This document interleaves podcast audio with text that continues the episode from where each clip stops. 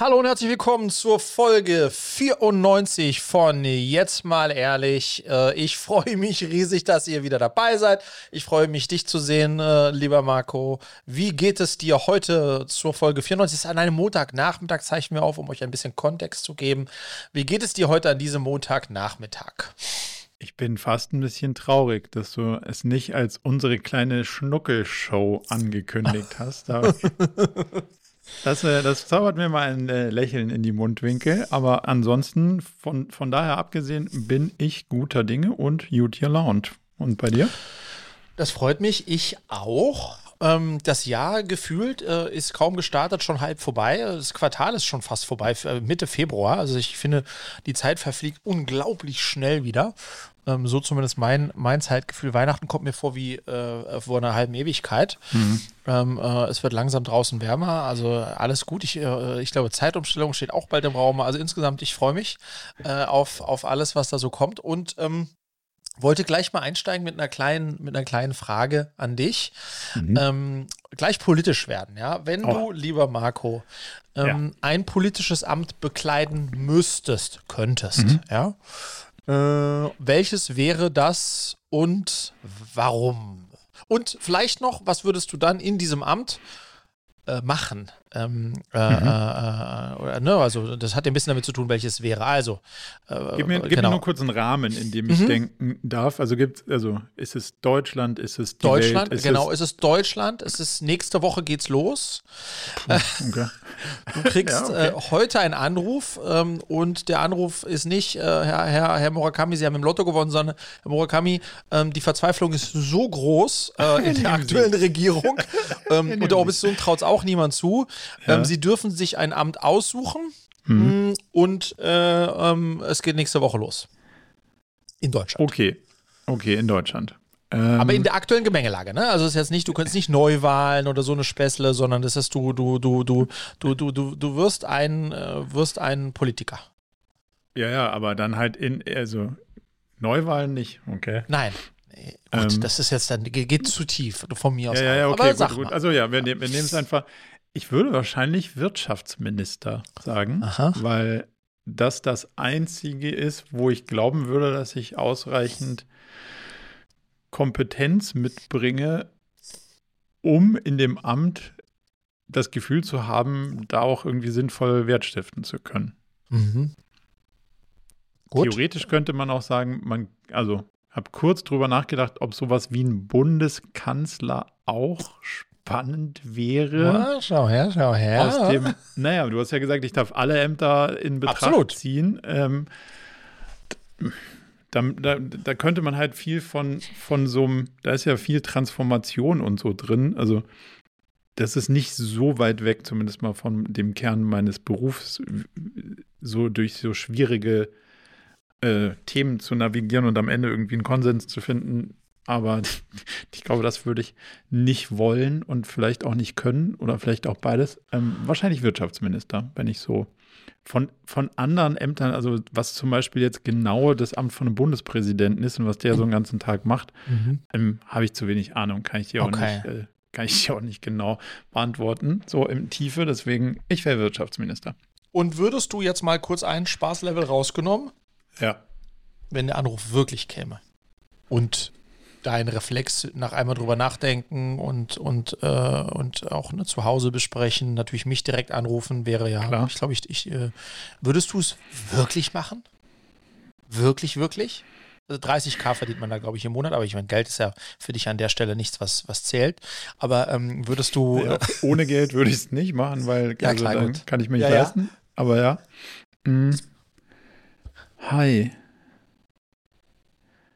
Die Frage ist, was ist, der, was ist das Rational, was man da, ähm, also sagst du, der amtierende Wirtschaftsminister in dem Fall, der ist noch da und der würde es auch weitermachen. Und nee. wenn ich sagen würde, wäre der abgesägt oder ist der einfach weg? Und nee, also der, der, der, es wäre dann sozusagen, wenn es jetzt Wirtschaftsminister würde, der Du würdest einen Anruf aus dem Kanzleramt bekommen. Der ist umgefallen und ja, genau. Ja, beziehungsweise ich muss, wir müssen ihn neu besetzen. Ja. Gerade im Wirtschaftsminister ist es ist, ist schwach. Ähm, ja. äh, so, ähm, Herr, Herr Herr Alberti, äh, sind Sie bereit zu übernehmen? Für zum zwei Jahre März. oder für vier? Für nee, äh, zu, bis, bis zum Ende der Legislaturperiode.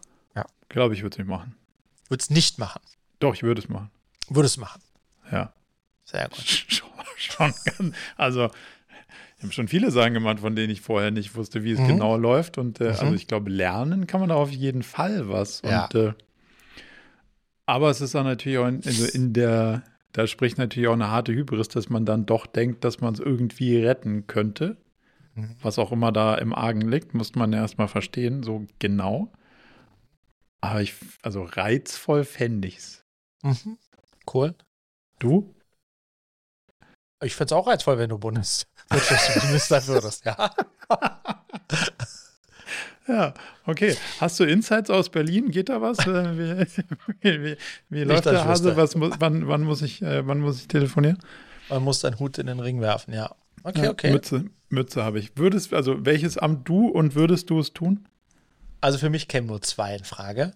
Ja. Also ich habe natürlich Kanzler? nicht darüber nachgedacht. Für mich kämen nur zwei in Frage. Kanzler ja. oder Bundespräsident weil Bundespräsident wäre maximal repräsentativ, also große Voll. Reden schwingen ja. ähm, ähm, äh, und auch noch Zeit für einen Zeithassel haben. Also ich glaube, als Bundespräsident könnte man im Zeithassel auch noch irgendwas bauen. Ja, das, das fände ich schon nicht, auch. man es darf, aber. Aber gut, würde man gucken.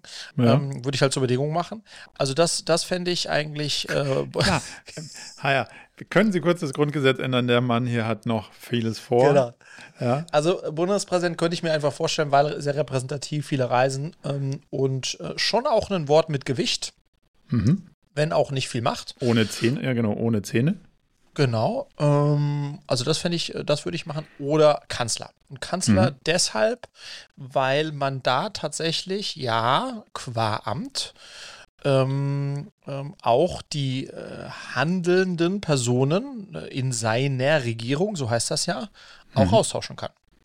Also man hat da tatsächlich äh, äh, auch über die einzelnen äh, Ressorts äh, zumindest auf dem Papier äh, könnte der äh, Kanzler den Wirtschaftsminister oder den Finanzminister abberufen. Das ist natürlich dann ne, das ist eine Parteithematik. Ähm, aber man hat schon die Chance, ähm, äh, sein Team nochmal neu aufzustellen. Das finde ich toll. Also man hat in der, in, der, in der Position die Möglichkeit tatsächlich, ja, äh, ein Team äh, auf, auf, auf, auf eine Teamaufstellung Einwirkung zu nehmen. Und ich glaube, was ich machen würde, deswegen finde ich auch Kanzler, äh, fände ich am, am reizvollsten, ist eigentlich zweierlei. Zum einen wirklich mal, das vermisse ich total von unserem Kanzler, einen, einen langfristigen, also eine klare Vision unseres Landes abzugeben. Mhm. Also wo kann Deutschland in zehn Jahren stehen?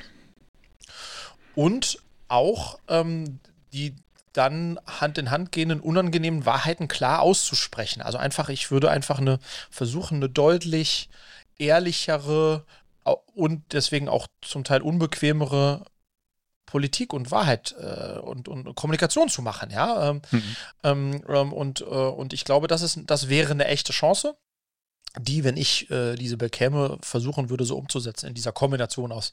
Mal gucken, wen ich hier mit reinnehme ins Team und lass mal einen großen Plan machen, lass mal wirklich so einen Zehn-Jahres-Plan entwerfen. Ähm, und den dann auch, und da versuchen alle mitzunehmen, also wirklich richtig mitzunehmen, das ganze Land. So, jetzt hm. muss ich aufhören, sonst steige ich mich jetzt so rein. Ähm, in, eine Fant in, eine Fantasie. In eine Fantasie, ja. genau. Ja. Äh, ja. Verstehe ich. Ja, könnte sein, dass wir als Nicht-Politiker Politik etwas naiv betrachten. Also maximal, total. Weil, ja, ja, ja. Die, also die was ich durchaus lernen durfte, absolut. ist, dass, dass man dass man Wahrheiten in Teilen nicht anspricht, also vielleicht auch gar nicht, nicht ausspricht, sondern nicht proaktiv anspricht, weil wenn man es macht, hat man die Stimmen verloren und ohne Stimmen kann man gar nichts mehr machen. Und es wissen eigentlich alle. Das Spiel ist einfach nur, wer zuckt zuerst und sagt es als erstes, um dann irgendwie dafür die äh, negativen Repressalien zu kriegen. Das habe ich mal so im Hauch miterleben dürfen, so hinter politischen, äh, äh, quasi hinter politischen verschlossenen Türen das fand ich schon ziemlich erschreckend und spannend, dass es gar nicht so ist im Sinne von, ja. ah, das wissen die gar nicht, sondern das wissen die alle. Aber keiner sagt es aus taktischen Gründen zuerst. So. Ja, aber weißt du, was das Phänomenale ist, äh, Marco, ganz kurz? Also nicht, dass wir irgendwas von Donald Trump lernen könnten.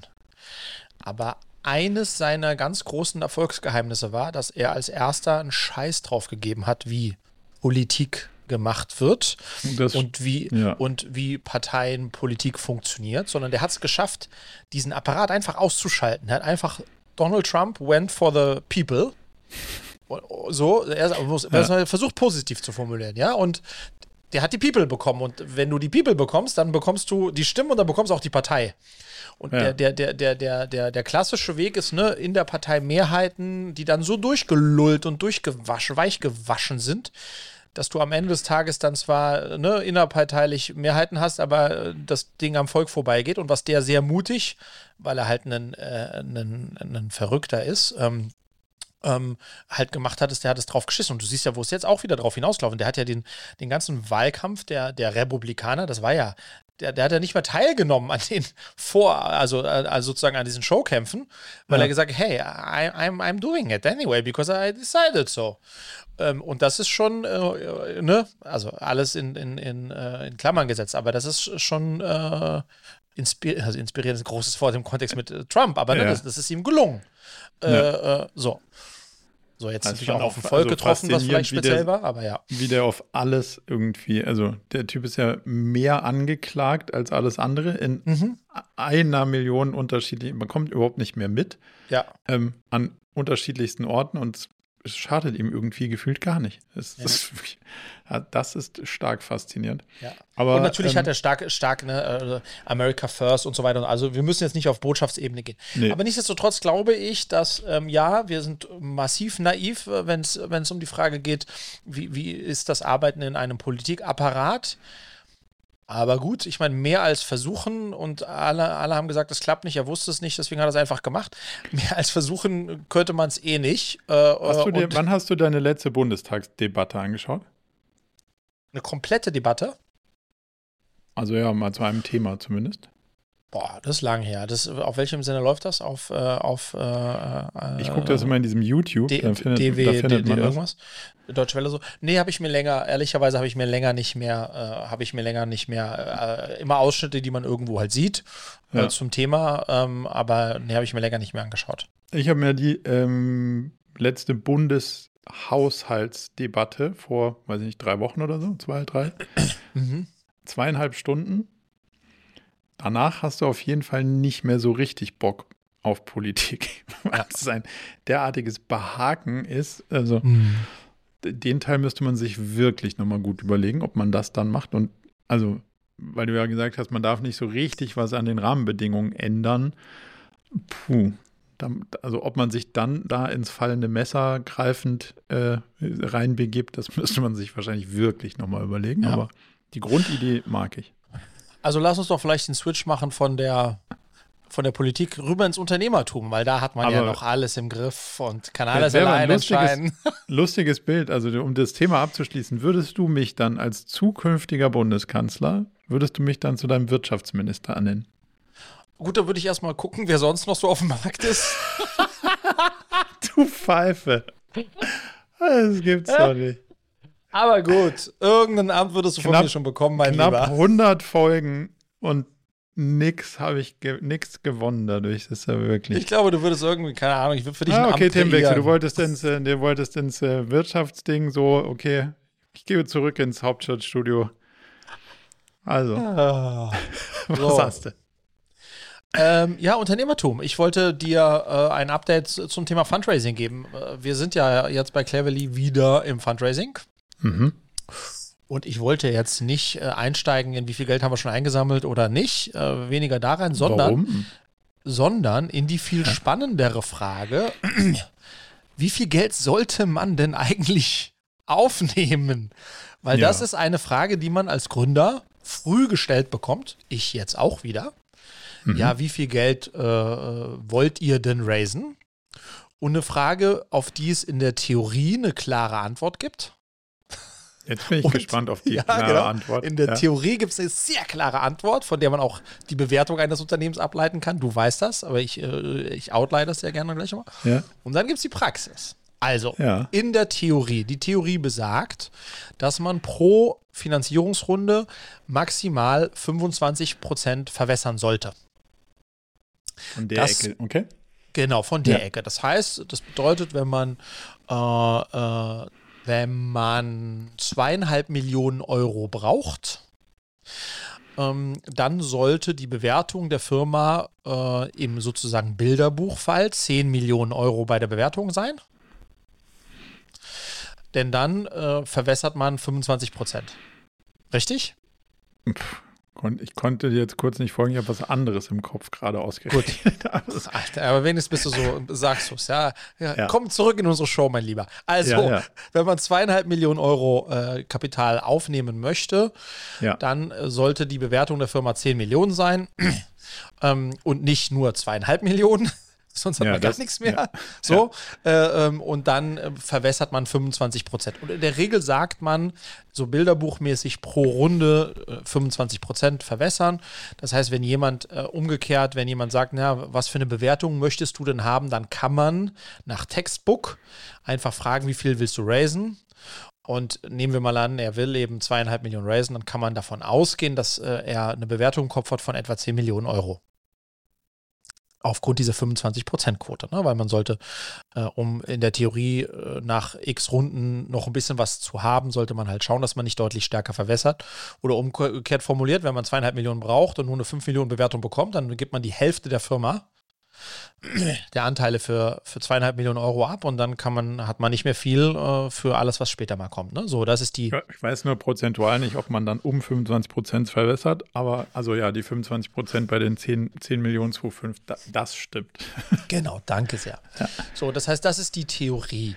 Ähm, ja. ähm, oh, über die auch sozusagen so eine Bewertung immer relativ leicht herleitbar ist. Und jetzt gibt es die zweite Ebene. Und die zweite Ebene ist, und da kam ich her, da habe ich jetzt ein bisschen was gelernt, dass ähm, man im Selbstverständnis eines Gründers, der im Fundraising ist, die Runden immer größer werden. Also, mhm. wenn man in der, keine Ahnung was, Pre-Seed eine Million Euro raised, dann sollte man in der Seed, keine Ahnung, irgendwas zwischen 3 und 5 Millionen raisen. So theoretisch, ja, also alles, ne, plus minus ja. in der Seed. Äh, und kommt auch immer total auf das Unternehmen drauf an und äh, Quick Commerce und so, also, aber ist sehr so. Und dann sollte man natürlich in der Series A, naja, irgendwas zwischen wahrscheinlich 5 und 10 Millionen Euro raisen, also was da drüber liegt halt, ne? So, ähm, und das äh, kommt auch sozusagen ein bisschen mit dem Selbstverständnis. Je später die Runden, desto größer. Okay? So. Ja. Weil natürlich mit Runde zu Runde steigen die Bewertungen. Und dementsprechend, jetzt sind wir wieder bei den 25 Prozent, kann man ja auch Bilderbuch. mehr Geld im Bilderbuch. Kann man ja, ja, auch mehr raisen, weil die Bewertungen ja auch steigen von Runde zu Runde. Ja. Wenn du jetzt in einer Welt unterwegs bist, in der die Bewertungen sinken, aber du trotzdem in deine nächste mehr Runde gehst, ja. äh, genau, und mehr Geld brauchst, ähm, dann ähm, kommst du spätestens an den Punkt, dir zu sagen, okay, hm, was ist denn jetzt die richtige Rundengröße? Ja. Und Achtung, das muss man schon dazu sagen, es hat nicht nur was mit der Hybris eines Gründers zu tun, sondern die Rundengröße ist durchaus auch entscheidend für die Frage, wer investiert da. Weil es gibt natürlich Investoren, die ab Series A einsteigen. Wenn du dann sagst, ja, ich mache jetzt meine Series A und ich raise 750.000 Euro oder anderthalb Millionen, dann machen die gar nicht mit, weil die machen halt erst Tickets ab 5 Millionen ja. oder wie auch immer. Ne? Das gehört schon auch dazu. Aber ähm, jetzt ist also so, äh, dass äh, jetzt kommt ein Mismatch zustande zwischen dem, was äh, man sozusagen aus der Genese der Runden raisen sollte, aus möglicherweise dem Geld, das man glaubt, dass man braucht, und der Bewertung, die man für seine Firma noch bekommt. So, und wenn man dann wegen jetzt. Wegen der Marktlage. Wegen der Marktlage. So, und dann, wenn ja. man jetzt zum Beispiel in dieser Logik bleibt und sagt, wir wollen 10 Millionen Euro raisen hm, in der Series A, was eine ordentliche Series A wäre. Mhm. Ähm, ich gebe dir ein bisschen Kontext. Wir haben bisher insgesamt 8,6 Millionen Euro geraced in Pre-Seed mhm. und Seed. Ähm, dann müsste die Bewertung der Firma 50 Millionen Euro sein. so. Verstehe die Logik, ja. Ähm, und eine 50 Millionen Bewertung heute auf eine Firma zu bekommen, ähm, äh, da muss man äh, heute schon eine ganz schön gute Firma gebaut haben, um da hinzukommen. Ja. So. Und dieses Rechenspiel, weil äh, ich äh, bin jetzt sozusagen in der also die Phase, in der ich mich momentan befinde, ist das, nennt sich das. Ne oh Gottes Willen. Vorspiel. Ja. Okay. Und im Vorspiel, das macht man per Definition mit vielen Partnern und Partnerinnen. Bin- Im Fundraising. bin bin- Im Lass mal vorspulen über deine, über deine Definition, aber ja. Okay. Äh, Im Vorspiel befindlich Ja. checkt man als Gründer natürlich die möglichen Partner und Partnerinnen aus, also äh, VCs, äh, Geldgeber, und versucht so ein bisschen auszuloten, naja, was, sind das, was sind denn so die Kriterien, ähm, auf die die gucken ähm, und wo könnte man denn möglicherweise den besten Deal bekommen. Und in dem Kontext bringt man natürlich seine eigenen KPIs mit, ne? wie viel Umsatz, wie viel Tralala und so weiter und so fort.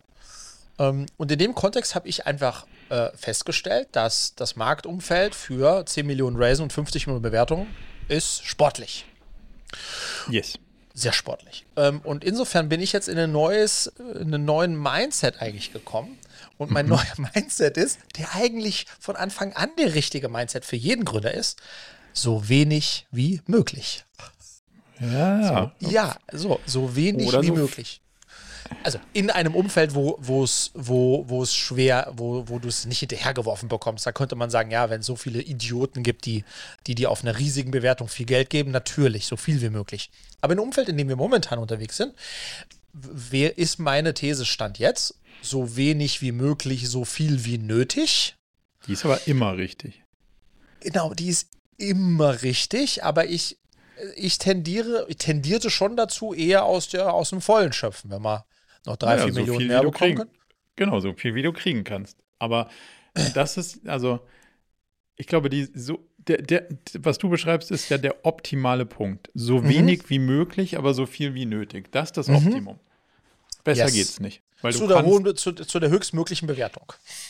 Ja, Das ist ja immer das. Also, Ja, da- das wäre ja genau. immer die, die, zu dem jeweiligen Zeitpunkt der Runde versuchst du ja die höchstmögliche Bewertung zu machen und dafür nimmst du so wenig Geld, wie du, wie es nur geht, Yep. aber so viel wie du brauchst, um hinter die nächste Klippe zu segeln. So. Mhm.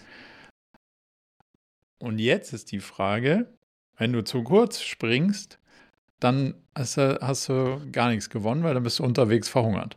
Mhm. Also am Ende ist ja die Frage, also wie viel ist denn zu wenig und wie viel ist denn zu viel und wie viel ist ausreichend? Yep. Und wie glaubst du, also vielleicht noch einmal kurz, um es schlüssig zu machen, weil du ja sagst, hinter diese nächste Klippe komme ich mit dem Geld, dann ist meine Firma weiter, hat weitere Sachen positiv be bewiesen und kriegt Mhm. deswegen einen besseren Preis, sprich eine höhere Bewertung. Yes. So, kann natürlich sein, dass du A, die Beweisführung nicht richtig angetreten hast oder dass hinter der Klippe schlechteres Wetter herrscht als vorher, dann hättest du auch lieber vorher. Also mit einer schlechteren Firma im besseren Umfeld vor anderthalb Jahren mehr genommen zu haben, wäre besser gewesen, als jetzt mit einer besseren Firma im schlechteren Umfeld weniger zu nehmen und Check. trotzdem mehr abzugeben.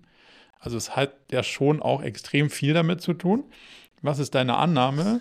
Wie in der Zeit, in der du es brauchst, hinter der Klippe das Wetter dann aussehen wird. Also wirst Ja. du in einem, in einem schlechteren, in einem neutralen oder in einem besseren Umfeld deine nächste Runde raisen, wenn du denn eine noch brauchst.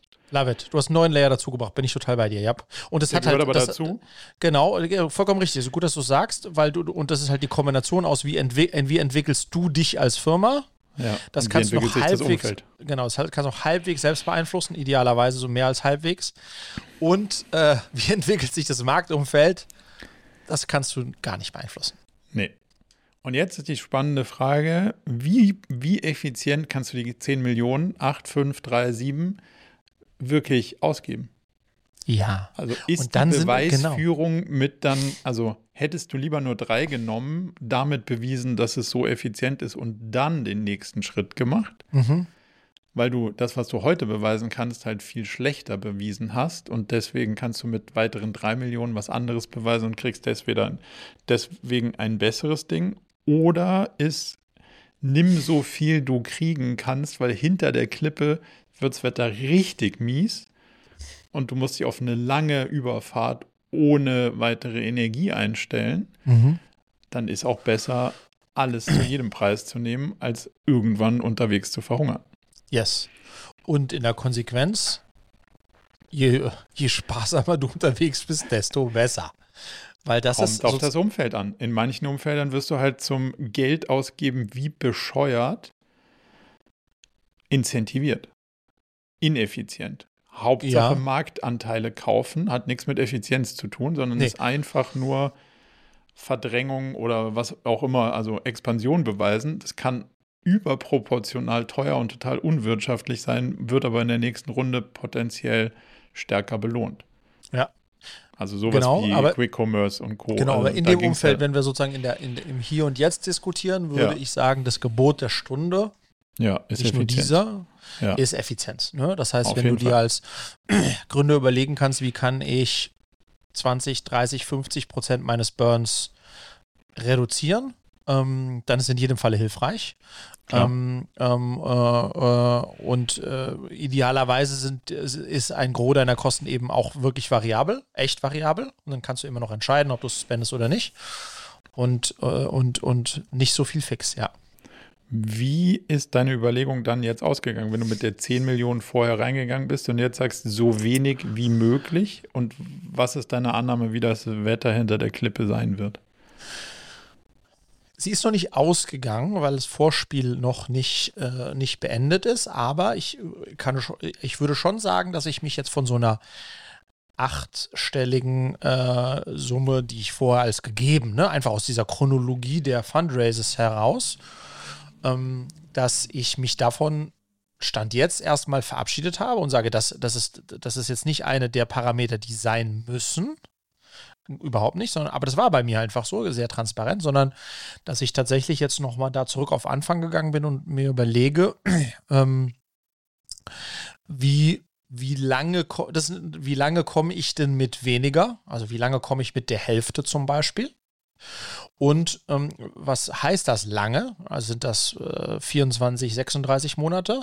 Um, äh, ne, also so, so, die E- Ebene 1 und die Ebene 2 ist genau, glaube ich, dass die, dass es hinter der Klippe dann besser oder schlechter ist als heute. Und da glaube ich besser. Warum? Weil ich einfach immer glaube, dass ist. aber, also, A, weil ich immer glaube, dass wir besser sind in 24, deutlich besser in 24 als heute, klar. Ähm, und B, weil ich glaube, dass das Umfeld momentan mies ist, aber vor drei Monaten und sechs Monaten noch mieser war. Also ich habe so das Gefühl, ne, dass Börsengänge kommen zurück, äh, sind dabei geplant zu werden und so weiter und so fort. Das heißt, mein Take wäre schon, dass wir ähm, jetzt in ein Umfeld hineinsteuern, was tendenziell eher wieder Gründer äh, äh, und ja, genau, Startup-freundlicher wird, ähm, als es das jetzt ist oder, oder war. Ich habe einen ganz interessanten Effekt und der könnte ein bisschen, also der könnte dafür sprechen, dass es längerfristig im VC-Ding noch anspruchsvoll wird. Ähm, Mhm. Was wir sehen, ist wenig Kapitalrückflüsse. Mhm. Und was du ja als VC-Investor teilweise machst, ist das so aufzubauen, dass der Rücklauf aus dem einen Fonds dein Commitment in den nächsten Fonds ähm, finanziert. Yep. Was zur Folge hat, dass wenn gerade wenig zurückläuft, auch die Commitments für neue Fonds gerade Hm. sehr zurückhaltend gezeichnet werden. Macht Sinn, ja. Ähm, Was schon auch dazu, und, und das ist ja, das sind ja Fondsgenerationen, die sich dann die nächsten Jahre nach vorne äh, schreiben. Das heißt, diese Lücke wird man ja irgendwann erleben müssen. Es sei denn, dann wird der gleiche Fonds später nochmal zu einem späteren Closing geraced. Das weiß ich nicht, inwieweit sich das da nochmal ausprägt, aber das könnte schon auch ein spannender Effekt sein. Ähm, wann trifft denn das überhaupt den Markt? Weil teilweise sind die Fonds ja jetzt noch voll Mhm. mit Geld, also quasi mit äh, bereits eingesammelten Commitments. Aber jetzt könnte so eine Phase kommen, wo es schwieriger ist, Commitment für so neue Fonds zu Ja. kriegen. Das könnte ja dann später wiederum den Markt treffen. Also ähm, spannender Punkt. Ist Teil deiner Überlegung auch die Erfahrung oder Einschätzung, äh, warte mal, diese 10 Millionen, das wird so schwer, die zusammenzukriegen.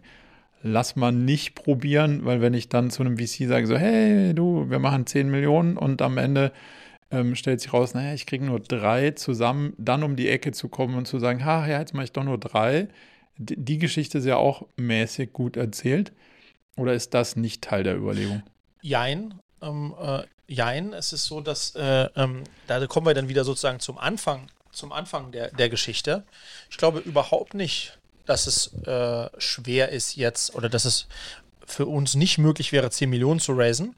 Aber ich glaube, es wäre momentan ziemlich tough, 10 Millionen auf eine 50 Millionen Euro Bewertung zu raisen.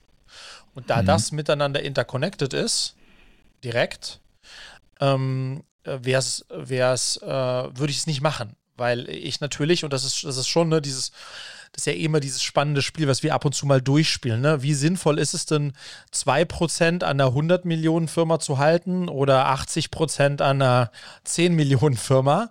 Also am Ende des Tages musst du dir als Gründer das natürlich auch durchspielen und sagen, ja, also äh, was macht das eigentlich mit meinen Anteilen, wenn ich jetzt wieder und wieder raise und immer und immer weitere verwässere? Mhm. Ähm, und da äh, sehe ich schon, dass äh, ähm, eine Series A-Bewertung von 50 Millionen oder größer wird für uns, wo wir aktuell stehen, äh, ein, äh, wäre auf jeden Fall eine Herausforderung. Nicht, dass es im, äh, nicht, dass unmöglich ist, aber auf jeden Fall eine Herausforderung, ja. Hast du darüber nachgedacht, auf Meilenstein basiert zu raisen? Also, du, angenommen, du nimmst die 10 Millionen und sagst, hey, wir sind so gut, wir rechtfertigen die 50 Millionen Bewertung mit folgenden KPIs in der mhm. Zukunft, X, Y, Z. Sollte es wieder erwartend so sein, dass wir die nicht treffen, mhm. dann ist die Bewertung nicht X, sondern Y. Ah, nee, ist spannend. Habe ich, also habe ich, Gibt es so Konstrukte? Ist das, ist das realistisch? Also ich, ich sehe das in also Investing. Wir haben die in, in Convertible Loans und so. Mhm, ähm, ja. Wenn du nicht, wenn du es, wenn du es nicht schaffst, innerhalb von zwei Jahren die Runde zu den, den das und den Konditionen ich, ja. so und so aufzustellen, äh, dann ist die Bewertung halt nicht mehr zwei Millionen, sondern eine ja. oder so. Ähm, also so Meilenstein-basierte Geschichten kann man, glaube ich, bauen. Mhm. Ja, ich, ich ähm, also finde ich spannend. Ich habe da im, im richtigen, ähm, äh, sag ich mal, jetzt echten Venture äh, in so einem Konstrukt habe ich davon noch nicht, nicht gehört. Also weißt du, wenn ich das eben nicht convertible auf der Exit-Seite noch, also dass ja, du dann genau. so gegen, gegen, gegen Besserungsschein so yes. verkaufst, du sagst, okay, ich verkaufe zum Preis X und wenn sich die Firma noch nach Y entwickelt, dann kriege ich noch mal einen Nachschlag. So, da kenne ich es ja. auch. Ob man das jetzt so zwischendurch macht, habe ich ehrlicherweise auch noch nicht gesehen. Oder fällt mir gerade nicht ein. Ähm, aber wäre vielleicht eine, eine Konstitution, die auch nochmal ja. zu überdenken wäre. Wenn ja, du also sagst, du kriegst das Geld so, also weißt ja. du? Ja, total. Nehme ich mit.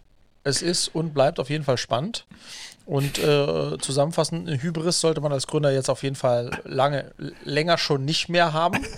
äh, und ähm, am Ende, glaube ich, genau mit dem spitzen Bleistift sich das einmal recht und vor allem genau die Frage stellt, ähm, ne, was, was, was, was, was, äh, was kann ich mit dem Geld, was können wir als Firma mit dem Geld wirklich erreichen und in welchen Status setzt uns das dann?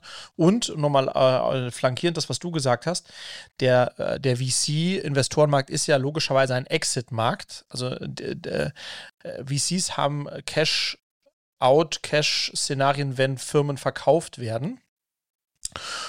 Und das ist halt momentan wirklich super dünn. Ne? Also es ja. gibt kaum Exits, auch wenn man das vergleicht, wirklich mit den Jahren, seitdem ich sehr aktiv bin, irgendwie zwischen 2014 und sage ich mal 2020, 2021, also das ist also die Anzahl der Firmen, die da pro Jahr einfach über den Tisch gegangen sind, das war nuts. Das war auch die Hochsaison der M&A-Berater und so weiter und so fort.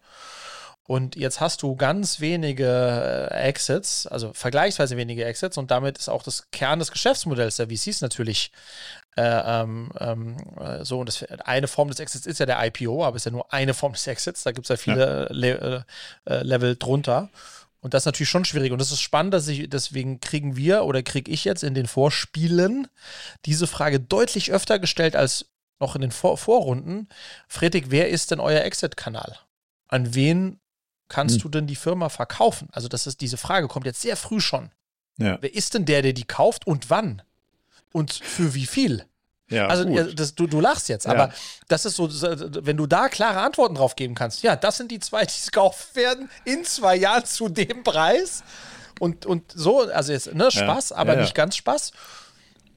Das musst du heute als Gründer, kannst du da nicht, ja, mal gucken, wenn es sich gut entwickelt, kommt vielleicht jemand. So, Aber das, hast das, du Antworten? Hm, so als die falsche Frage.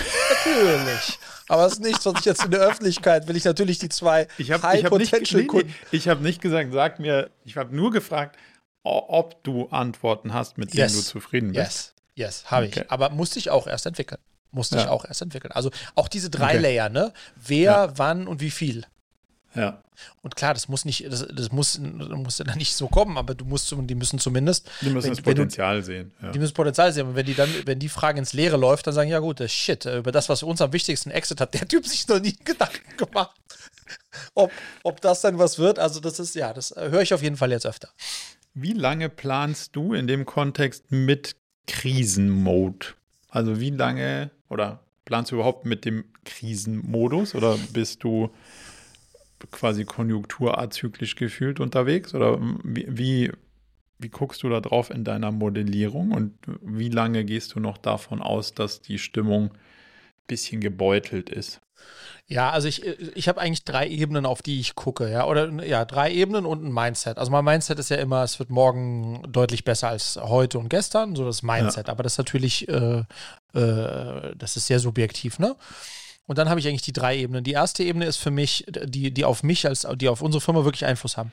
Die erste Ebene ist diese Fundraising-Ebene. Und das, was ich jetzt spüre in, in einem Vorspiel, da ist Interesse da, mein Lieber. Da ist, äh, na, hört genau zu.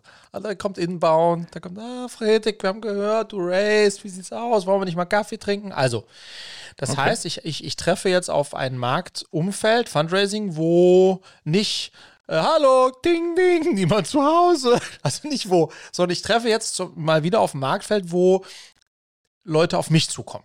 So, was, äh, so, das heißt, es ist erstmal. Das heißt, davor war es aber so, würdest du sagen, äh, klopf, klopf und dann äh, Ja. nicht mal 100, äh, ja, nee, wir haben so viele Themen mit unseren eigenen. Sieht Mhm. spannend aus, melden sie sich nie wieder und in, in zwei Jahren. Ja.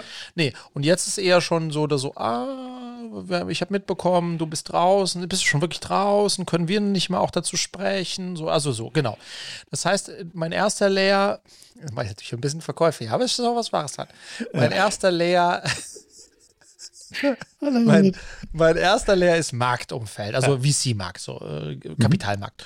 Und da bin ich eher positiv. Also da glaube ich, dass wir, dass wir über den Berg sind. Ja, ich glaube, dass, es, Okay. dass wir vielleicht der Berg noch ein bisschen, vielleicht von mir aus laufen wir auf der Bergspitze noch rum, aber es geht jetzt, geht nicht mehr höher. Es geht wieder, geht wieder ins Tal runter.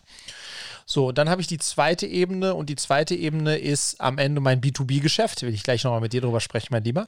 Wie kauffreudig sind Corporates, ähm, ähm, was Benefits und so betrifft? Okay?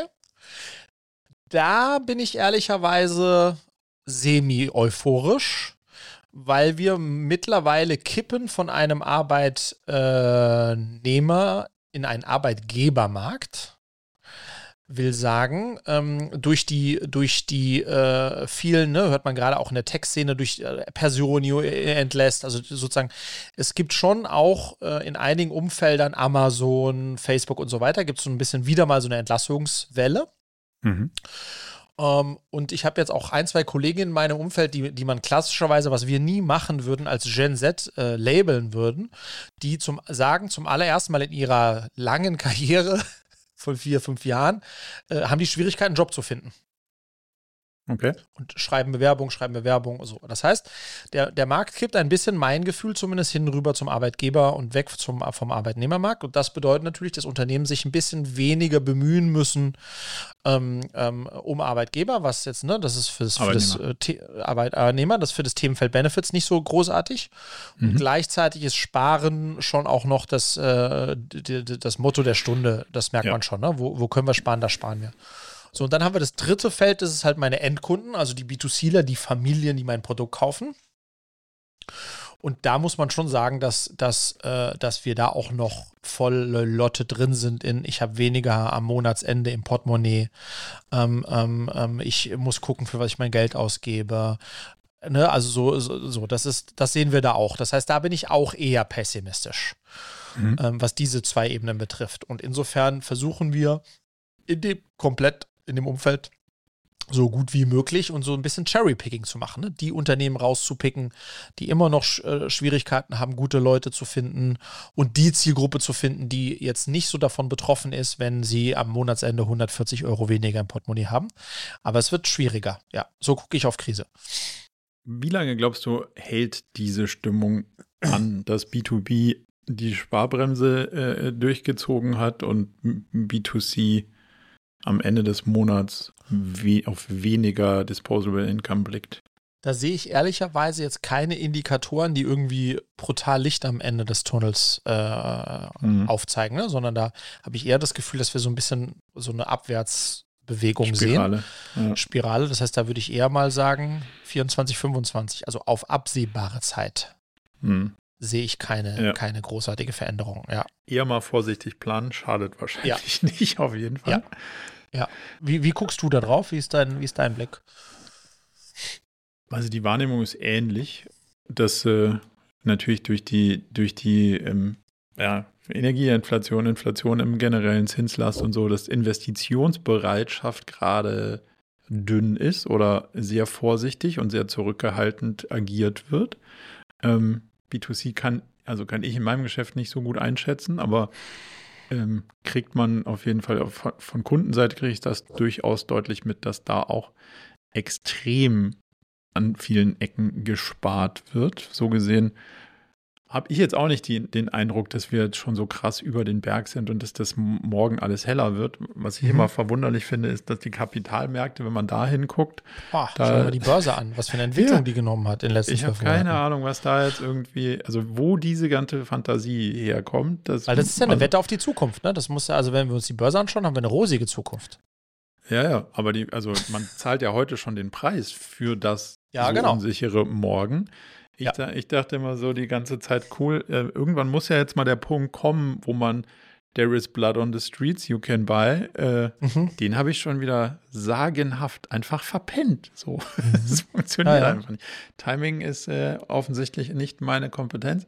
Ähm, aber ich, also so richtig den Zusammenhang Find, also ich, ich finde, es deckt sich nicht, dass man die, die Prognosen oder die, sagen wir mal, diese positive Ausblick auf die Zukunft sind jetzt nicht anhand von realwirtschaftlich sonderlich fundierten positiven Prognosen untermauert, mhm. sondern ist irgendwie so ein bisschen disconnected in meiner Wahrnehmung. Ja, Vielleicht verstehe total. ich das auch zu wenig, aber so richtig kriege ich das Bild nicht übereinander und das deswegen das teilt ja so ein bisschen auch deine Einschätzung, dass der, der Kapitalmarkt positiver mhm. jetzt wieder anfängt und sie ja. sagen so, hey, guck mal hier, ich kann ein bisschen, kann ein bisschen was, ähm, kann ein bisschen was deployen von meinem Kapital und auf der anderen Seite so, ja gut, aber das Business, was ich da kaufe, das läuft dann vielleicht gerade mal erstmal nicht so gut.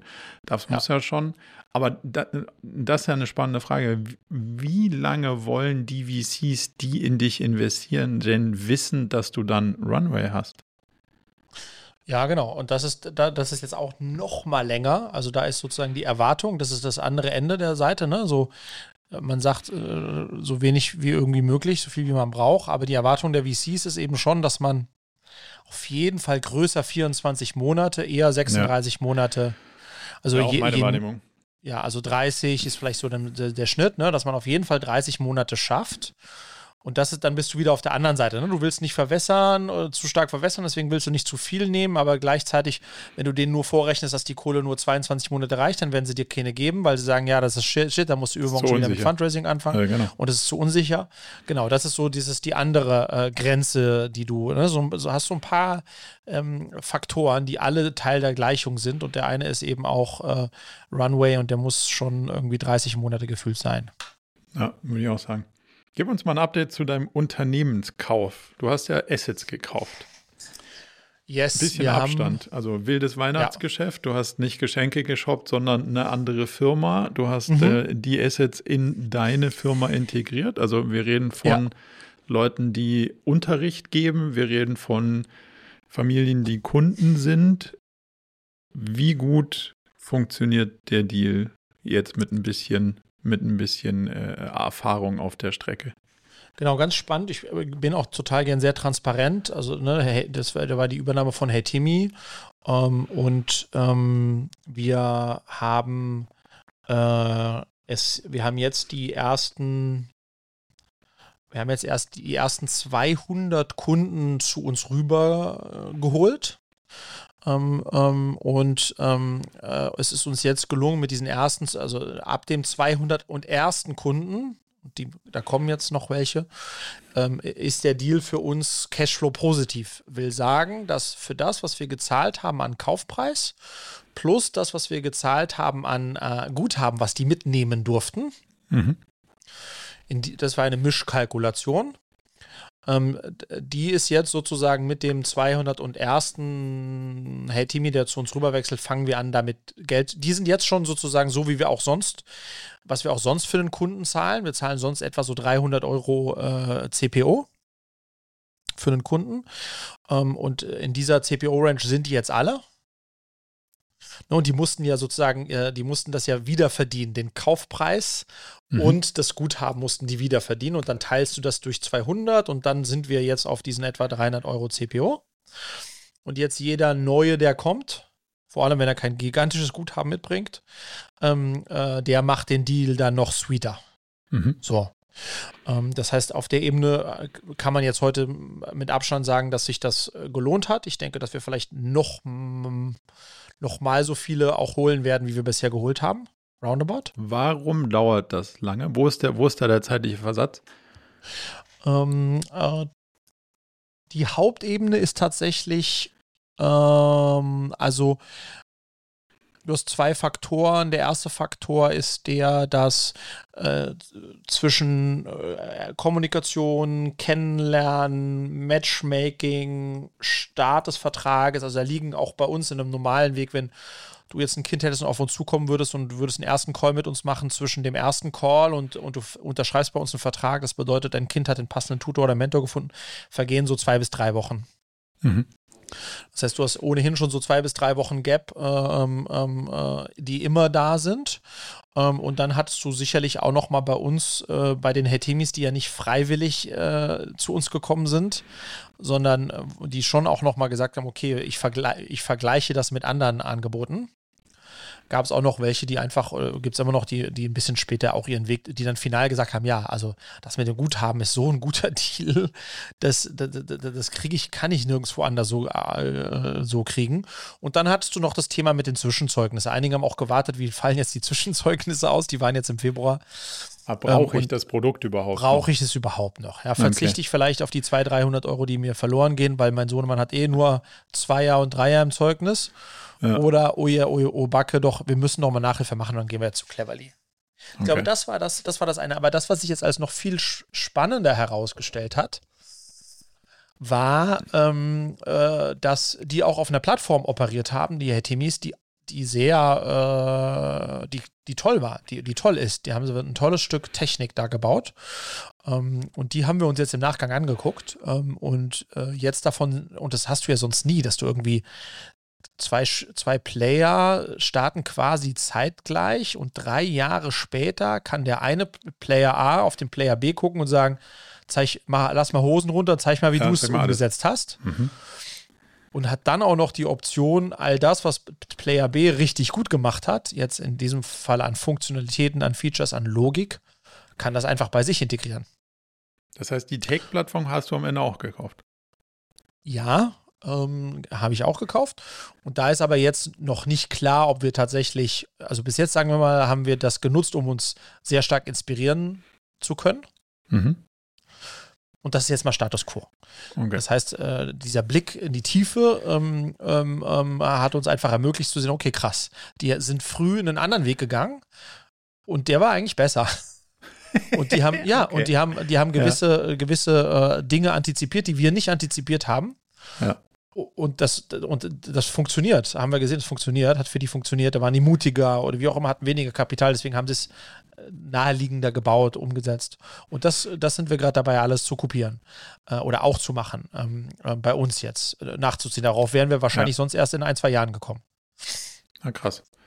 Das, äh, das ist ein sehr spannendes Insight. Aber kopieren ja. und wie viel, also wie kompatibel ist das, was ihr gekauft habt, zu dem, was ihr habt? Klingt nicht sehr kompatibel. Ja, es ist immer, ne, wie, wie, tief du eintauchst. Im, Im, Kern haben die natürlich auch, äh, haben die, haben die einen Teil des Geschäfts war schon sehr ähnlich. Ne? Das war das äh, Vermitteln und äh, von, von Tutoren und, und, und Organisieren von Sessions. Ja. Mit Zahlung und, und allem, was so dazugehören kann. Natürlich, ne, dann haben die keine B2B-Logik, keine Mentoring-Logik und vieles auch nicht. Aber das Kernprodukt, wie bringe ich zwei zusammen und sorge dafür, dass die eine richtig gute Session verbringen und schaue, wie das dann, dass das mit dem Bezahlen und so auch alles zuverlässig passiert und dem Bewerten und so, das hatten die schon auch alles. Und okay, wir haben, wenn, wenn, du das. Ja? Kompatibel technologisch meinte ich. Also du kannst jetzt nicht einzelne Nein. Features da rausnehmen null, und sagen, null, super, null, das Feature, das integriere nee, das ich echtes, Das ist ein echtes Nachbauen. Ja, okay. Das ist ein echtes Nachbauen von, äh, von, von Logik. Und das Spannende ist, die sind den Weg gegangen und haben ganz früh gesagt, lass uns einfach die Kunden mit, also lass uns die Tutoren mit den, mit den Kids sprechen. Ja. Und alles untereinander organisieren. Und wir sind Weg gegangen, nein, nein, nein, wir wollen auf keinen Fall, dass die miteinander sprechen, weil wer weiß, was die dann da schreiben und sagen und machen und vereinbaren und Off-Plattform und, und, und vollkommenes Chaos, wenn die kurzfristig, du, ich habe keine, ich auch nicht, ciao, so, ja. sondern wir wollen, dass es über uns läuft, damit wir A, wissen, was kommuniziert wird, wie kommuniziert wird und dass wir es auch im Griff haben. Und das war im Nachhinein betrachtet nicht die, also war nicht so gut. Ähm, ja, ja, weil äh, es natürlich deutlich skalierbarer ist wenn du, äh, das ist wie, also im Nachhinein bist du auch schlauer, wenn du dir, wenn du dir echte Plattformmodelle anschaust, wie so ein Airbnb oder, oder einen eBay Kleinanzeigen oder so, ja, du redest auch mit deinem Airbnb-Vermieter, ohne dass du mit Airbnb sprichst. Ach ja, so, hast, ja, das schon. Aber du, Airbnb kriegt schon raus, wenn du sagst, hey, lass mal nicht klar. über Airbnb den Deal machen, ich ja, schicke dir meine Telefonnummer. Genau. Dann ist genau. so, oh, vielleicht ja, lass mal doch nicht mal. Aber ganz viel buchen, umbuchen und tralala läuft schon in, in der direkten Kommunikation, enabled durch die Plattform. Ja. Ähm, und das, diesen Approach haben die genommen und wir, wir sind auf so, wir wollen den, wir wollen die Eltern und die Kids äh, protecten äh, gegangen und haben dann immer gesagt, wenn, wenn, ne, wenn die eine mit der anderen Seite kommunizieren will, dann über uns. Ja. Auch wirklich, also, also menschlich auch über euch. Also ja, jemand ja. bei euch war involviert. Ja, genau, jemand bei uns war involviert. Ja, okay. Ja, das, das skaliert natürlich weniger gut. Yes. Kann ich mir yes. Ja, okay, verstehe. Yes.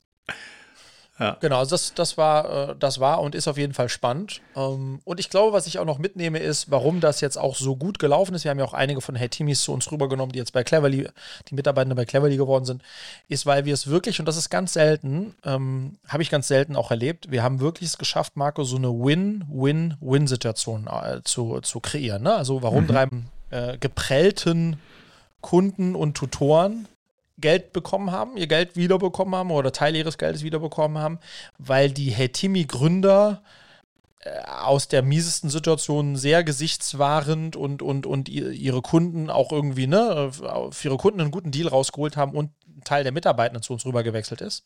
Und weil wir als dritter Player im, im, im Bunde auch für uns einen Deal äh, gehabt haben, der, der für uns ein Gewinn war. Und das ist, äh, ne, immer wenn man das hinbekommt, dass, dass, dass, dass, dass alle Beteiligten gut rausgehen, dann ist es natürlich ein, fühlt sich für alle auch gut an. Und deswegen fühlte sich der Deal auch sehr gut an.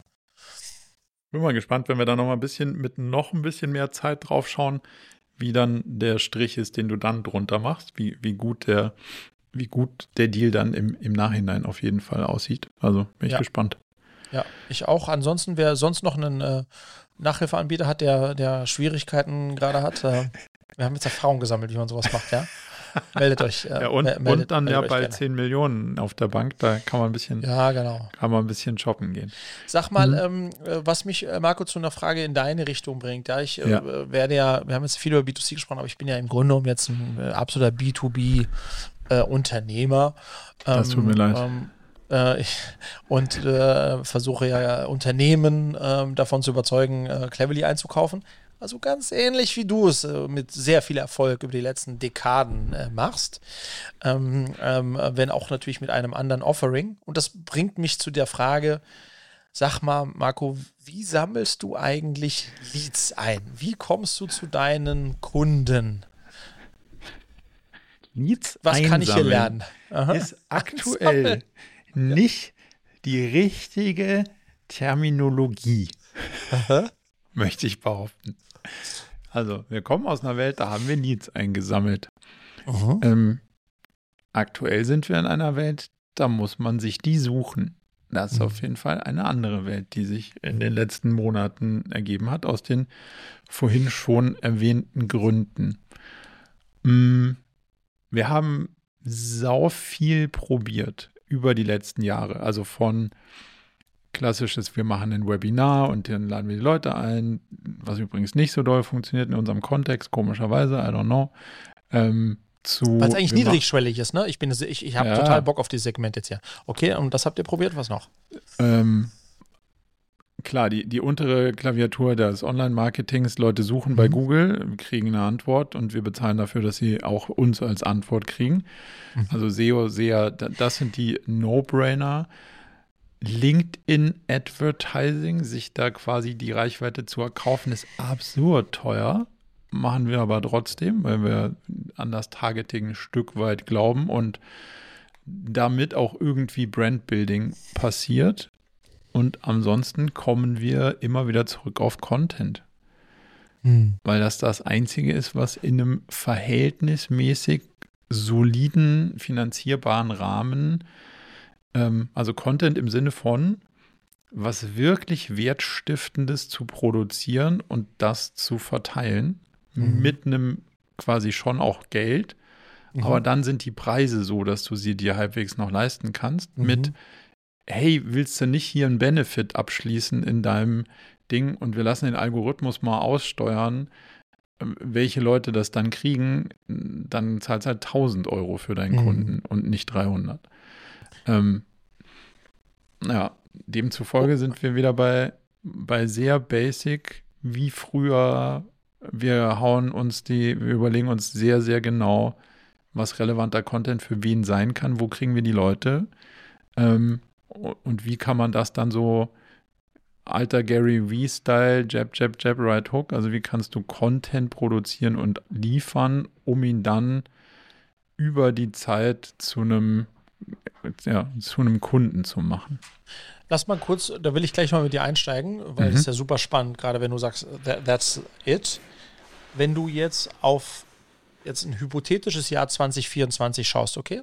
Mhm. Und, äh, und du würdest sagen, du, du ernährst dich und deine Firma von zehn Kunden, was nicht äh, ist, das weiß ich, aber nur um, um eine Zahl zu haben. So mhm. von diesen zehn Kunden, die du jetzt in so einem äh, hypothetischen Kunden, von, die du jetzt in so einem Jahr hast, wie teilen die sich auf? Also wie viele von diesen zehn Kunden sind Kunden, die du auch schon letztes Jahr hattest? Wie viel hast du Referral? Wie viel Google? Wie viel Con? Also wie, wie, wie, wie, wie dass, dass ich hm. mal so ein bisschen ein Gefühl bekomme für so eine, oder du kannst auch sagen, vergiss die, die eh schon seit Jahren da sind, lass uns nur über die sprechen, die, ist egal, ne? Lass uns, sagen wir, du hast zehn neue Kunden ja, in 2024. Das also das, das, das Bestandsgeschäft ist natürlich auch sehr abhängig von, wie ist die, also wie steht die Firma gerade grundsätzlich da. Klar. Wie weit ist genau. das? Äh, und das auch, damit kann man ja auch nicht anfangen mit Bestandsgeschäft. Nee. Also sagen wir mal, du hast Bestandsgeschäft ist X, äh, ja. Äh, so in einem und Jahr, zehn neue, Jahr. Wo kommen die her? Und zehn neue, wo kommen die, so kommen die her? Da würde ich denken, ja. dass Weiterempfehlungen, also aber sag mal, wie teilt sich das auf, äh, auf diese zehn, die, die zehn neuen? Ich würde sagen, drei sind Weiterempfehlungen. Mhm. Machst und du das, hang on, ganz kurz, äh, ich mhm. hake gleich ein, ist das, ähm, ist die Weiterempfehlung äh, systematisiert? No. So ist, ist es eine. Ich zahle nichts, ich kriege nichts. Also es ist give a little, take a little. Wir zahlen mhm. keine, wir zahlen keine Finders Fees, wir zahlen keine Prämien für, wir schenken Leuten nichts dafür. Wir glauben, gute Arbeit wird weiterempfohlen. Mhm. Und wenn du es incentivierst, wird es wahrscheinlich eher weniger oft passieren, als dass jemand das Gefühl hat, hey, die haben einen guten Job gemacht, die, die empfehlen wir guten Gewissens weiter. Mhm. Und dann hat auch die Person, die was dafür bekäme, sonst nicht das schlechte Gewissen, ähm, jetzt empfehle ich ja dem Freddy jetzt hier, dass die einen total guten Job gemacht haben, damit ich jetzt 1000 Euro oder das äh, Kaffeeset Bin ich bekomme. bei dir. Aber also was ihr machen könnt, verstehe ich. Aber was ihr machen könntet ist, weil es das eine, also ich glaube, ich bin total bei dir. Ich glaube nicht, dass Geld äh, so, dass es, dass ich glaube, der Schuss geht in bei vielen Fällen eher nach hinten los. Aber was ihr machen könntet, theoretisch, immer, also ihr, ihr werdet ja sicherlich nach so einem Workshop eine Umfrage irgendwie machen. Wie zufrieden wart mhm. ihr von ja. 1 bis 10, tralala. Ja. Und immer da, wo irgendwie 7 bis 10 ist oder so, keine Ahnung, im obersten Viertel halt, könnte man ja sagen, hey, das größte Kompliment, ähm, was ihr uns machen könnt, ist, dass ihr uns weiterempfehlt. Ähm, hier ist ein Dreizeiler. Und wann immer sozusagen es bei euch was aufpoppt, würden wir uns riesig freuen, wenn du einfach den weiterleitest. Äh, äh, und mhm. das ist das größte Kompliment, was du uns machen kannst. Also sozusagen die, das, das Referral ein bisschen vereinfachen, indem man zumindest ja. irgendwas äh, so hinlegt, denen, die, die eine gute Bewertung geben. Ja. Mm, machen wir, also machen wir nicht könnte man machen, finde ich persönlich ein bisschen zu aufdringend. Aber ja, könntest okay. du, wenn du sagst, hey, du warst mit unserem, mit dem Besuch in dem Restaurant zusammen äh, äh zufrieden, willst du nicht eine gute Google-Bewertung, hilft dir und mhm. anderen. Das kann, also könnte man schon machen. Ich versuche es ehrlicherweise andersrum aufzudrehen. Ich versuche zu verstehen, was hast du als Unternehmen noch für Probleme, die ich dir nicht lösen kann, aber jemand anders, den ich kenne. Hm. Okay. Also ich verstehe viel von den Problemen ja, weil ich ja, ich sehe ja die ganzen Ziele, also ich sehe ja die gesamte Zielsetzung, die kompletten Strategien, Zielsetzungen, Herausforderungen. Mhm. Um dann zu sagen, ah ja, guck mal, ihr habt hier irgendwie ein Problem mit, äh, um es einfach zu machen, ähm, hier könnte irgendwie eine AI euren, euren Forecast verbessern hier ist der Gründer von einem AI-Startup, der genau dieses Thema ja. lösen kann. Verstehe ich. Ich kann dir ein Intro machen. Wenn das dein Problem löst, sprecht mal miteinander. Mhm. Here we go. Ist dann so. eher ein Gefallen, ja. Ja, es ist schon ein, also wie auch hier, Gary wie sagt ja immer, er gibt mehr, als er erwartet zu bekommen. Yes. Und deswegen versuche ich immer zu gucken, wo kann ich noch Mehrwert darüber hinaus stiften, für den ich nicht gefragt wurde. Ja der aber mir ni also nichts, keinen Aufwand generiert, groß, außer zu sagen, hey, da kann ich vielleicht dein Problem helfen zu lösen ähm, und wofür ich auch explizit nichts bekommen will, ja. sondern einfach nur so, hey, um, um im Game zu bleiben. Got it finde ich es richtig gut, Marco.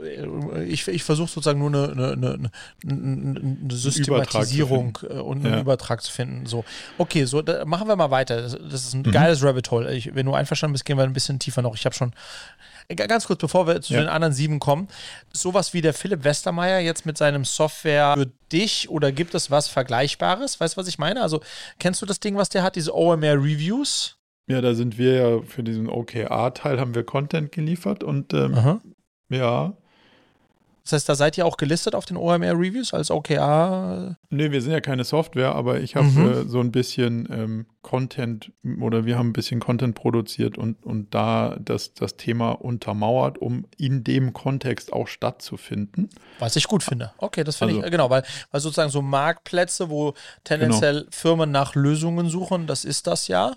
ja. Ähm, und dann da aufzuschlagen, äh, okay. Mhm. Aber ich will da lieber als, also, weil ich, ich bin ja nicht Teil des Marktplatzes, weil ich nicht dieses Produkt habe, was da quasi verglichen yes. wird. Aber ich will in so Kontexten natürlich als Experte wahrgenommen werden. Yes. Was wir hätten da noch cooler machen können, als, also die Idee, die wir hatten, war, glaube ich, eins besser als die Umsetzung, die es am Ende geworden ist. Lag, glaube ich, also an unterschiedlichen Sachen. Ähm, ich persönlich halte mich von Marktplätzen, wenn es jetzt sowas gäbe, eine Be Beraterplattform, mhm. wo du dich als Berater äh, darstellen könntest und entweder dafür bezahlen würdest oder einen RevShare geben müsstest, würde ich versuchen, mich von fernzuhalten, weil es halt mhm. so dieses alte ClassPass-Ding. Yep. Am, Anf am Anfang äh, ist die Plattform cool und liefert dir den elften Kunden. Mhm. In zwei Jahren kommen sieben von zehn Kunden daher und die wollen alle einen Share davon haben. Ja. Deswegen versuche ich den Tod, nicht zu, den Tod nicht zu sterben.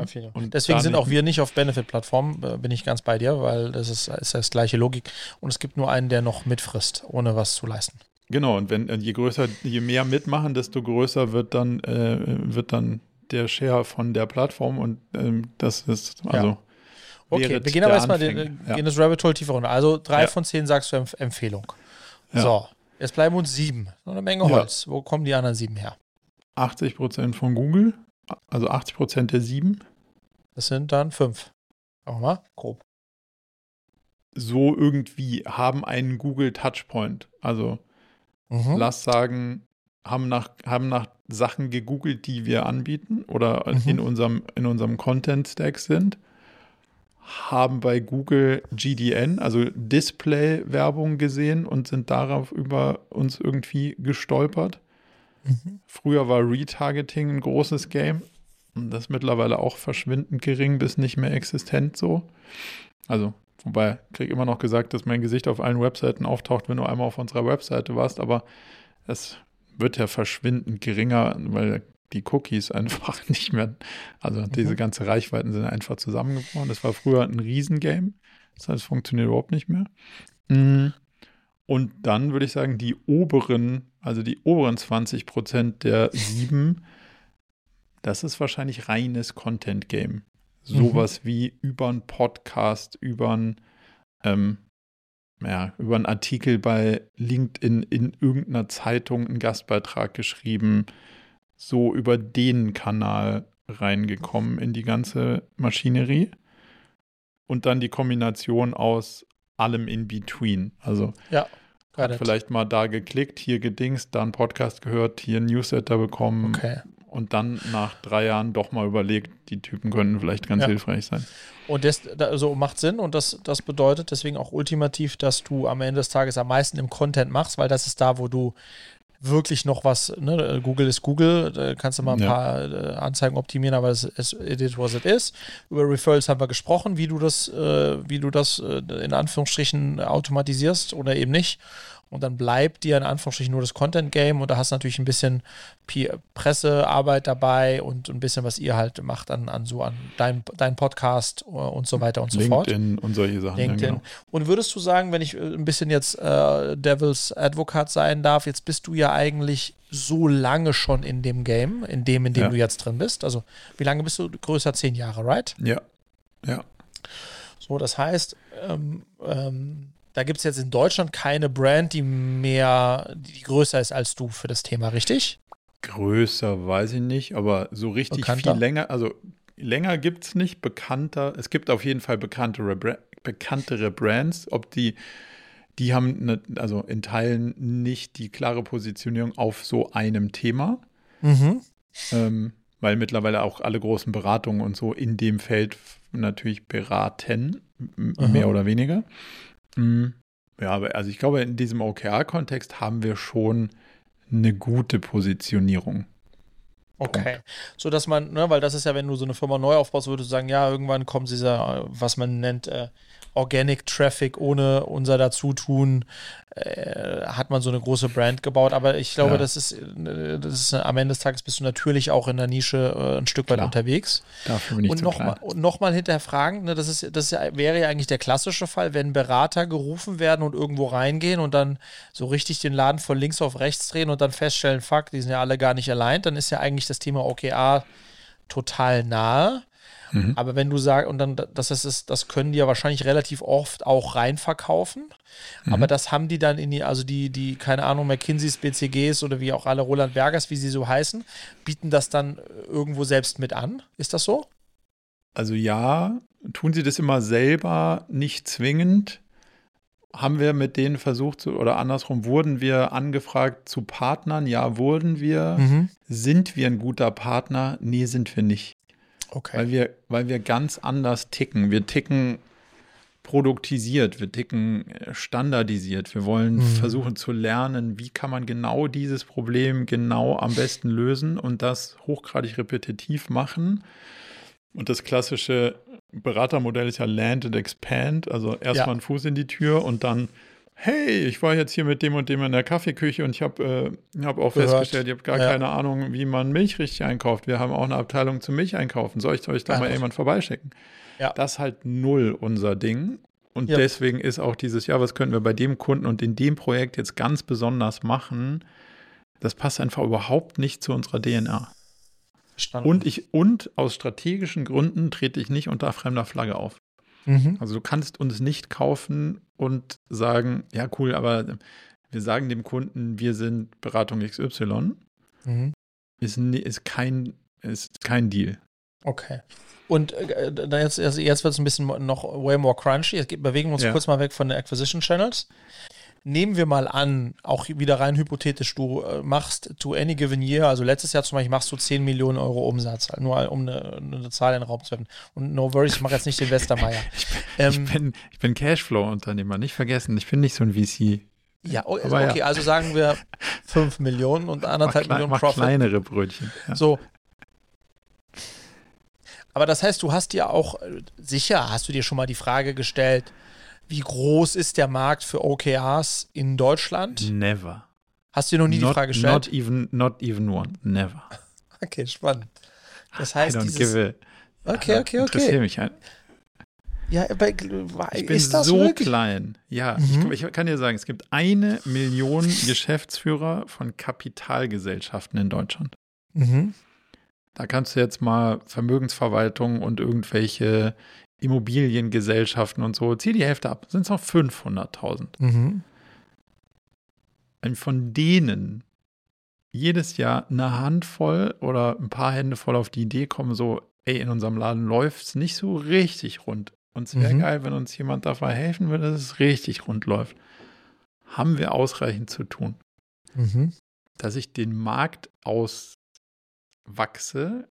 in meiner kleinen Pommesbude, ist grenzgegen unmöglich. Deswegen brauche ich Ja. mir darüber keine Gedanken zu machen. Nee, aber so meine ich das nicht. Ich meine das nicht, dass du den, dass du den Markt auswächst, sondern ich meine doch, nehmen wir mal an, du hast die, du machst die hypothetischen 10 ähm, und dann bleiben irgendwie 20, 30 Prozent übrig. Die Frage ist ja, und ich, ich kann sie mir selbst ein bisschen beantworten, aber Ja. warum nicht 100? Ach So, ja, oder, oder warum nicht beantworten. 50? Ja. Ja. weil dann bräuchte ich Second, also dann brauche ich eine zweite Management-Ebene. Dann habe ich Mhm. irgendwie genau lauter die Sachen, die ich gar nicht haben wollte.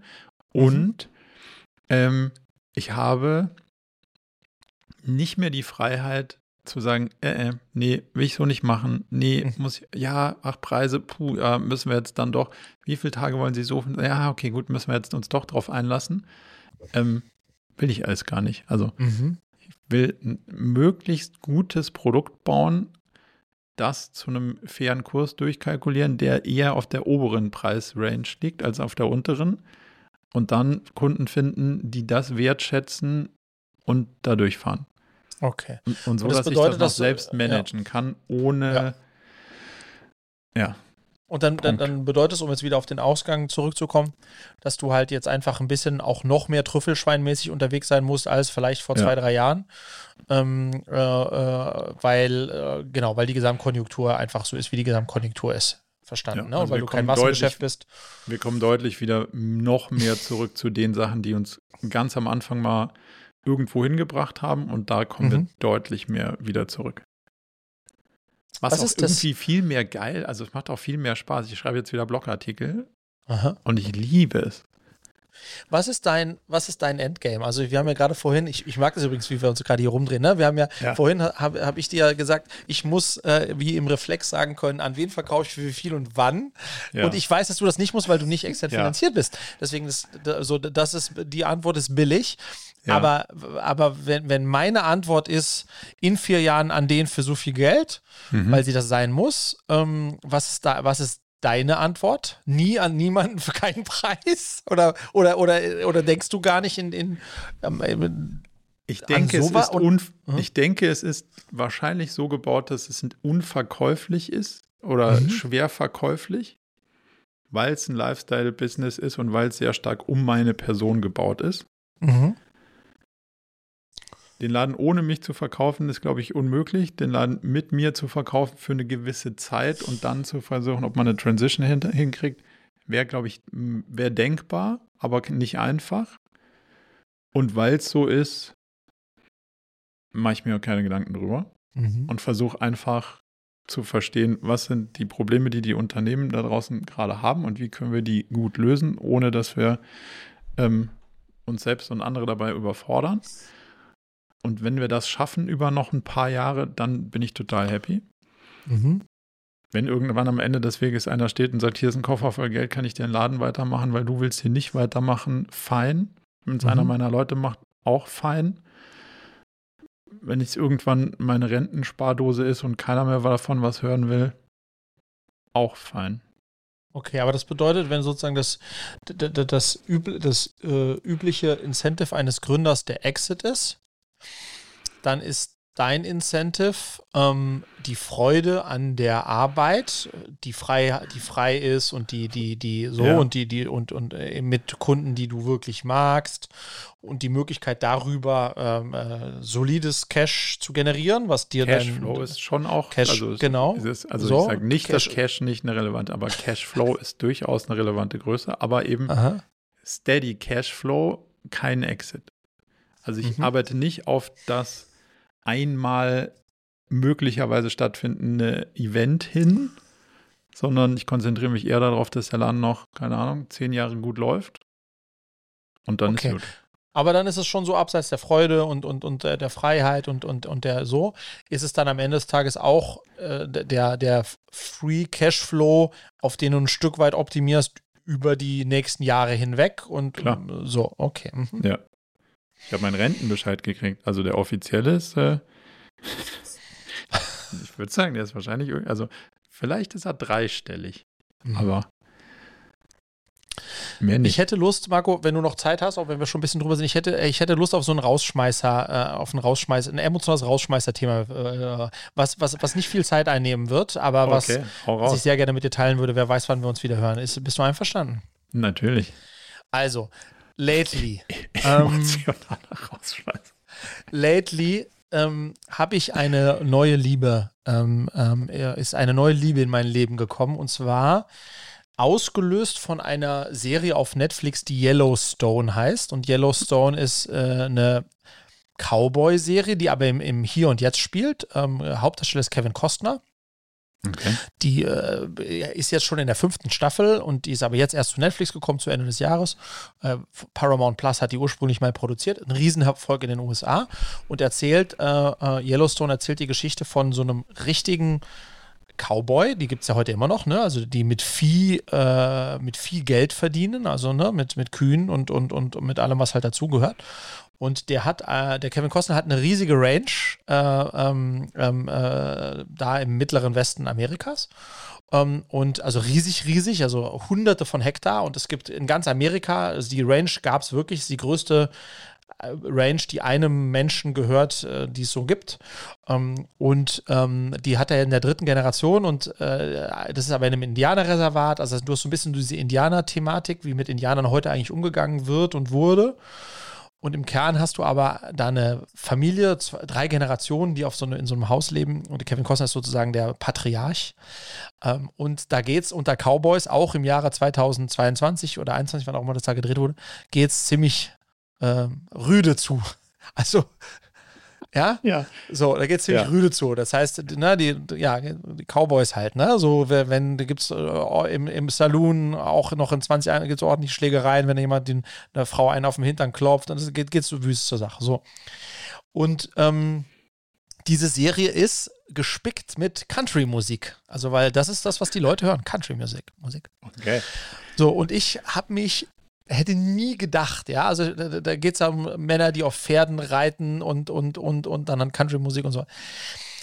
Und ich habe mich da jetzt irgendwie volle Lotte reingelehnt und, und, und jetzt höre ich auch schon privat, äh, außerhalb der, der, der Serie höre ich Country-Musik. Und Oha.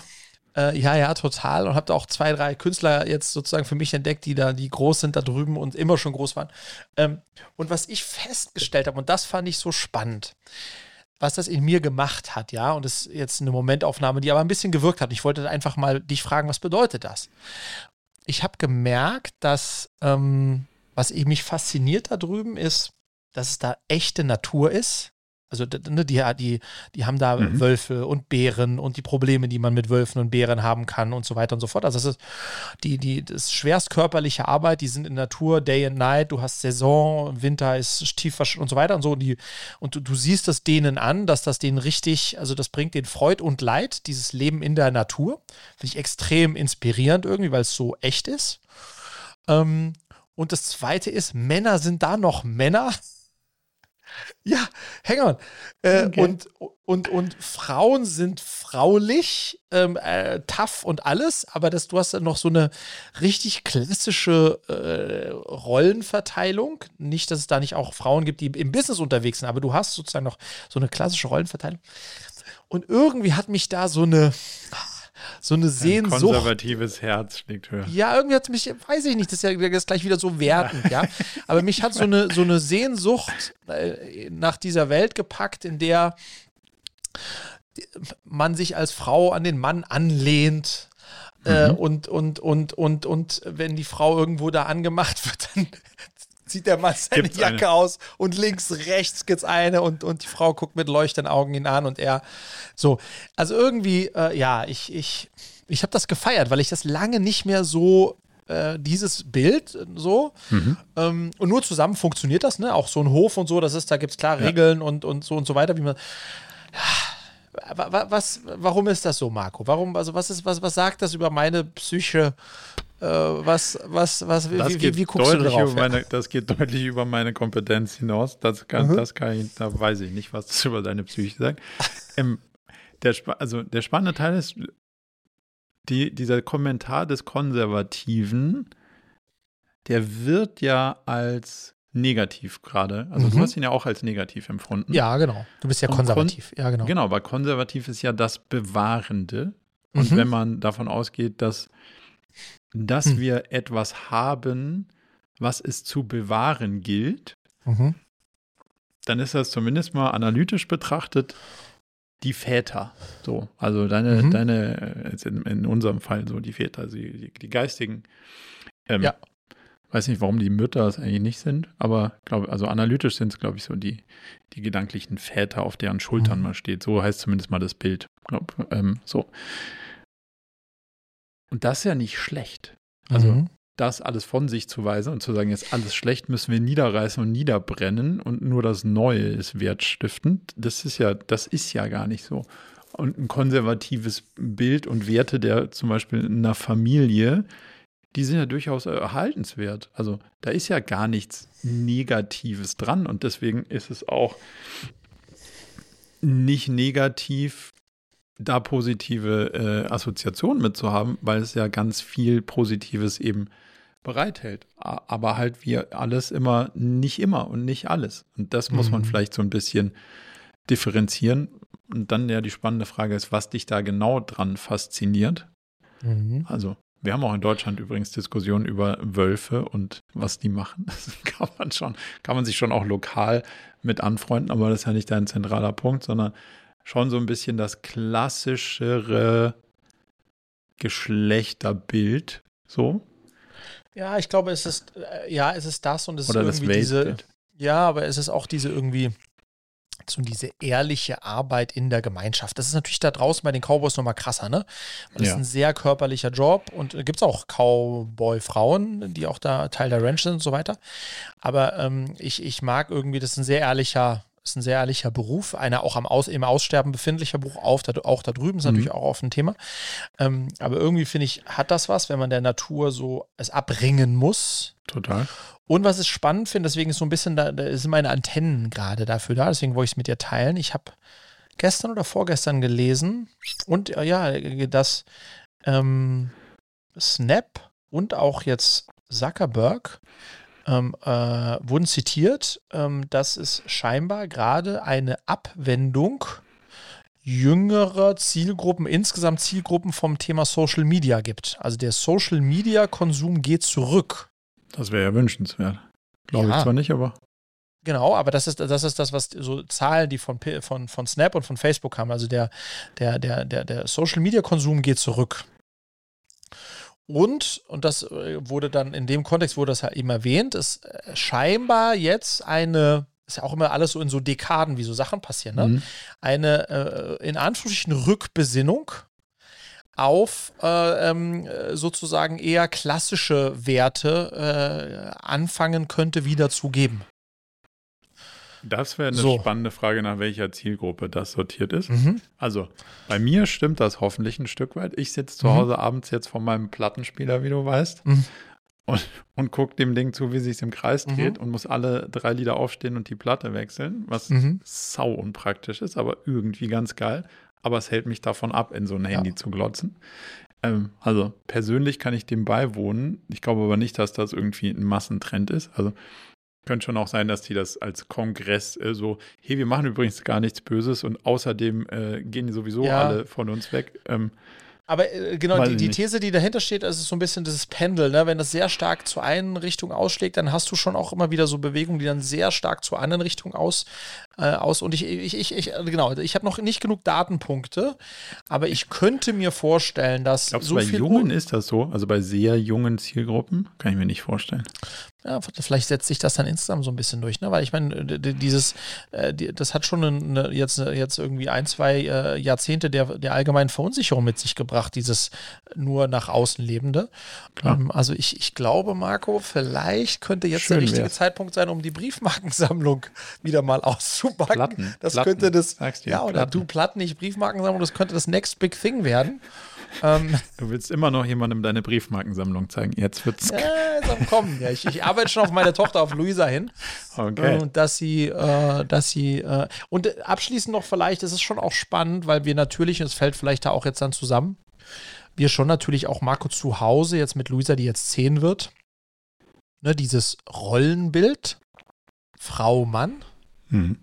Ähm, was ja Julia und ich auch leben, vorleben, da haben wir jetzt mehr und mehr Diskussionen darüber. Ne, so, wer, wer hat welche Rolle, welche Aufgabe und, ähm, und, äh, und, äh, und natürlich auch alles, was dazwischen gibt. Ne, gibt es auch äh, so. Ähm, und das ist schon auch spannend, äh, da jetzt mit so einer Zehnjährigen da so ein bisschen, ne, was ist da unser Selbstverständnis, wo kommt das eigentlich her und was für eine Rolle hat Julia als Frau, Mutter, CFO, welche Rolle hat der Vater als und so. Das ist super, äh, ja, ganz spannend. Also Diskussionen, die wir halt momentan haben. Ähm, ja. Und, und, da, wer, und wenn wir Was sie nicht haben, schaue ich Yellowstone. Wollte ich gerade sagen, was sagt jetzt deine Tochter zu deiner äh, neuen Yellowstone-Liebe?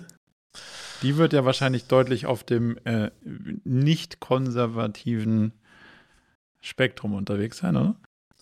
Ja, I don't know, ehrlicherweise. Natürlich, die Serie ist ab Frag 16, sie deswegen hat sie, hat sie noch nicht gesehen. und Nö, aber nur, dieses, bisschen- also ja. de- deine, deine, deine Sympathien für diesen, für dieses Weltbild sozusagen, Ja. doch mal, diskutier doch mal mit ihr. Finde ich spannend, was sie. Und vielleicht noch einen Satz dazu. Ja, I will do that. Spannend ist, dass das so ein Spillover-Effekt für mich rein in die Country-Musik hatte, weil die auch, aber hang Ja, on, weil ja. die auch was sehr Harmonisches, ne? Die, die Country-Musik ist auch äh, ha- harmonisch. Äh, am ja. Ende ist es amerikanische Volksmusik, ne? Also Ja. es ist äh, harmonisch, es ist irgendwie Liebesgeschichten, es ist, ja, ich irgendwie, ich sehne mich scheinbar nach nach diesen traditionell konservativen äh, äh, Dingern. Ähm, ja, Raus aus dem also- Hipster Berlin. Ja, ich Ja. merke schon. Ja, Ja, so- vielleicht so kommst du doch nach aus. Bayern. Ich sehe es schon. Gleich äh, am Ende, ja, Söder it is, ja. Okay. Wir starteten politisch, wir enden politisch ohne politische Statements. Ich sage mal, vielen Dank für diese illustre Reise. Ähm, und ich freue mich auf den nächsten Austausch. Dank dir, mein Lieber. Ciao, ciao.